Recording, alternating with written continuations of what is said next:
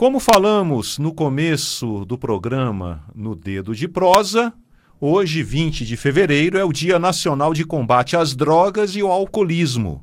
E o brasileiro está bebendo mais. Um estudo recente revelou que o consumo de álcool entre os brasileiros aumentou de 18,4% para 20,8% entre 2021 e 2023. O consumo excessivo pode acarretar vários problemas no corpo, inclusive comprometer o quadril. Vamos conversar sobre o assunto com o Dr. Lafayette Lage, que é médico ortopedista e especialista em artroscopia do quadril.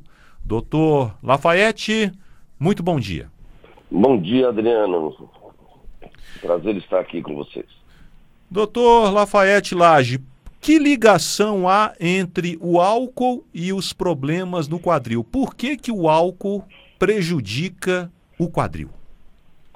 O, o álcool ele, ele prejudica várias, várias estruturas e uma coisa que ele prejudica é a, a, os lípides, o colesterol, o metabolismo do colesterol. E, e, faz uma dislipidemia, digamos assim. E, essa, e esse metabolismo do colesterol perturbado pelo uso do álcool em excesso ah, facilita o, o trombo, facilita o entupimento de artérias. Então ele, ele pode causar o entupimento das artérias na cabeça do fêmur e, então, o osso ele precisa de circulação, como qualquer lugar do corpo. Então, quando você entope essas pequenas artérias que nutrem a cabeça do fêmur, você vai ter uma necrose, vai ter um infarto ósseo, vai ter uma morte celular, normalmente é na área de carga, na parte superior da cabeça do fêmur, e aí a pessoa do nada começa a ter dor, e pensa que essa dor é uma distensão na virilha, vai jogar futebol, sente uma dorzinha na virilha, começa assim. É uma dor que vai devagarzinho e quando depois ela, ela vai procurar ajuda, faz uma radiografia, não aparece nada. Mas se fizer uma ressonância magnética, é o método ideal para descobrir a, a necrose da cabeça do fêmur. E aí essa parte do corpo está totalmente comprometida.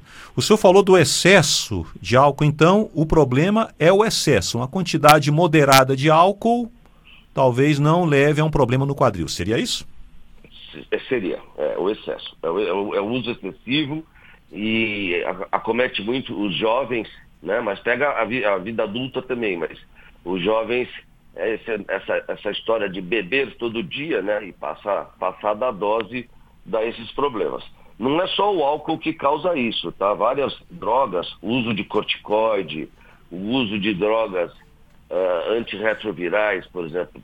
Você. Então, pra, quem toma corticoide? Quem tem reumatismos, a pessoa toma corticoide, ou às vezes a pessoa tem lá uma, uma dor no joelho e toma um, um corticoide, uma injeção de corticoide de vez em quando, né? ou precisa tomar corticoide para tratar algum tipo de doença reumatológica. Pacientes portadores do vírus da AIDS, né?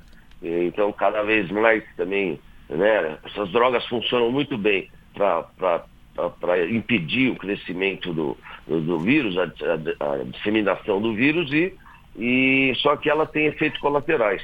Né? Então, também é, é, pode dar necrose da cabeça do fêmur. Né? É, um, é um problema muito sério, porque é, por pegar uma população jovem, muitas vezes é necessário fazer uma prótese de quadril. E é uma uma cirurgia muito boa, digamos assim, mas o ideal era não ter que fazer, né? É verdade. Estamos conversando com o Dr. Lafayette Lage, médico ortopedista, especialista em artroscopia do quadril, falando aqui do efeito do álcool em excesso nas articulações do quadril.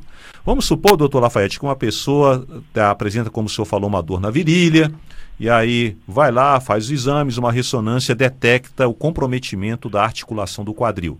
Aí a pessoa, opa, então eu estou me excedendo no álcool, eu vou parar agora de tomar bebida alcoólica e eu vou melhorar desse problema. Quando a pessoa chega nesse estágio, é reversível o problema ou vai ter que partir mesmo para o tratamento mais, talvez, aí cirúrgico? É, infelizmente, na maioria dos casos, não é reversível, né? É, mas dependendo do, da área que está acometida, isso a gente detecta nos exames de imagem, né? É, o tratamento ideal é usar um par de muletas. Então você usa um par de muletas e você diminui a carga e, e aí pode, pode ter uma reversão do quadro. Ou seja, aquela área pode, se está no começo, aquela área pode voltar a ser irrigada, a, o organismo faz uma circulação colateral, digamos assim. É como uma pessoa que de repente tem trombose na perna, né? Então a panturrilha entope lá, fica, fica dura, nem uma pedra, depois daquilo você dá um anticoagulante, alguma coisa, e, e, a, e, a, e o organismo faz uma, uma, uma uma circulação colateral. Aí existem os tratamentos, né? Você falou que sou ah, especialista em artroscopia do quadril.